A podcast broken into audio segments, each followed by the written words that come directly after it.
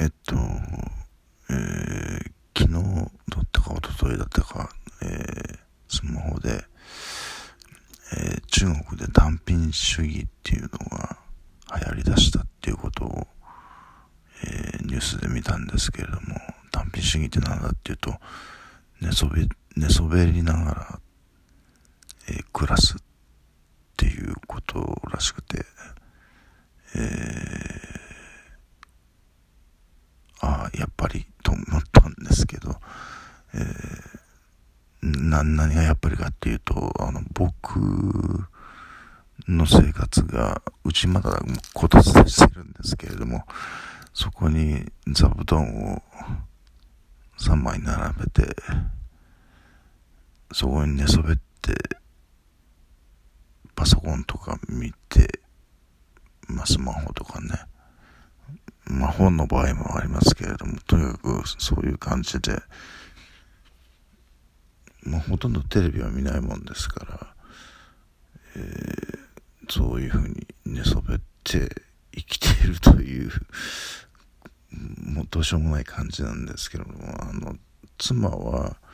昼間の間は、あの、こたつの横の方で、その、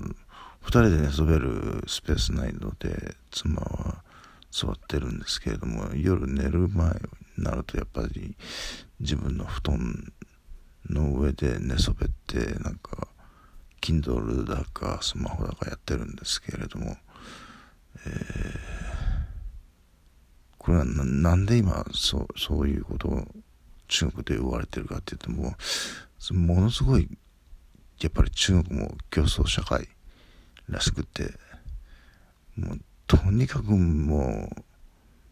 勉強勉強勉強でいい大学でいい会社っていうまあまあ韓国も日本も同じような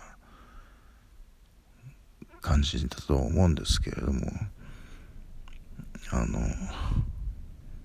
でそういう競争社会で勝ち組になれる人ってほんの一握りじゃないですか。そうすると負け組になった人はじゃこれだけの努力をして報われないってこれ何なのっていう感じになるじゃないですか。そうするとまあ中国に限らず日本も若い人はあのえー、勝ち組になろうっていう人はどんどん減ってくみたいですね。それで少ない収入でもいいからあのストレスのない余裕のある暮らし余裕のあるって言って金銭的な余裕じゃなくてなんか精神的余裕のある暮らしをしたいっていうそう肉体的にもねそういうあのだからもう結婚とか出産とかマイホームなあるいは車とかそういうのはもう全部諦めちゃうわけですよ。そうなんなんじゃそれじゃ俺と一緒かみたいな、うんまあそういうことになるんですけれどもあのまあ、中国の状態どうどうなのかっていうのをちょっと見てみたら、えー、新卒の、えー、初任給が11万で北京で、まあ、アパート借りるとその半分ぐらいが飛んでっちゃうっていうもう 11万の半分じゃじゃあ5万かよっていう感じで5万で他のこと全部携帯から電気から水道ガスね、えー、もうほとんど何も余裕のない生活ですよねだからで、単品主義っていうのはお金かからないんですよね。そんな、ネットだけちょっとお金かかりますけど、あとはもう一つは寝そべって そのネットの映画映画なりドラマなりを見るっていう感じの生活でまあ僕はもう随分長いことこういう感じで、え、そうですね。結婚してからはこんな感じで生きてきてるからもう14年ですか。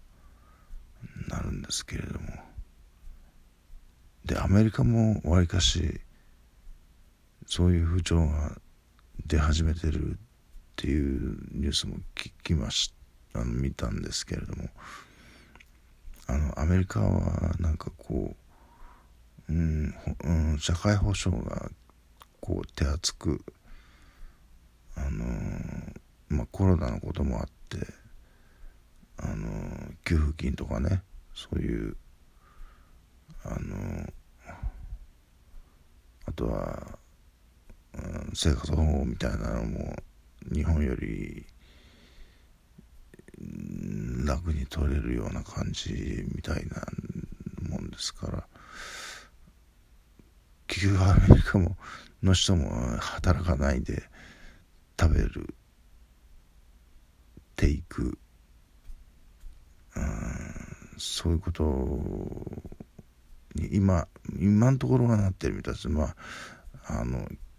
コロナ給付金はもう無尽蔵にあるわけじゃないんでいつかは働かなきゃなんない時が来るはずなんですけどもね。うんでも親の年金を当てにして暮らしている。親の昔はアメリカも青年になったらあの、親と一緒に住むのは恥ずかしいことでっていうのがあったらしいんですけど今はもう大人になっても親と一緒に住むという。全世これだから多分全世界的にそうなってるのかな。よくわかんないですけどもね。少なくともだから日中韓米ぐらいなんとなく僕の目あの意識が届く範囲なところの国々はそういう感じになってるみたいですね。うん。えー。まあでも僕は一応家事はやってますけどね。洗濯そ、うん、片付けゴミ出し、うん、お金の管理とかね、うん、まあそのくらいのことはやってますけれども。とはもう寝そべってパソコン見るだけみたいな。もうそのその他にやることないからだから寝ちゃうんですよね僕ね。あのー、一通り家事済ましてしまうとそんなに見たい映画もいっぱいあるわけじゃないしうん面倒くさいから寝ちゃえばいいやっていうまあそそれで一番困るのは体重が増えることなんですけれどもね。うん。ちょっと今日はもう寝てまた体重増えちゃったんで徹夜かな。徹夜でしかも、えー、腹ペコ。うん。まあこれこれも単品主義に入るのかな。よくわかんないですけど。徹夜で腹ペコうんちょっとこれあの日曜日にどうしても行くって言っちゃったあのあイベントがあるもんですからそれまでにはお腹引っ込めないといけないんで、えー、ちょっともうもう無理無理また走りたくなるかもしれないけれどもあのえー、頑張って痩せて。えー、クラブ行ききたいと思ってますけれどもね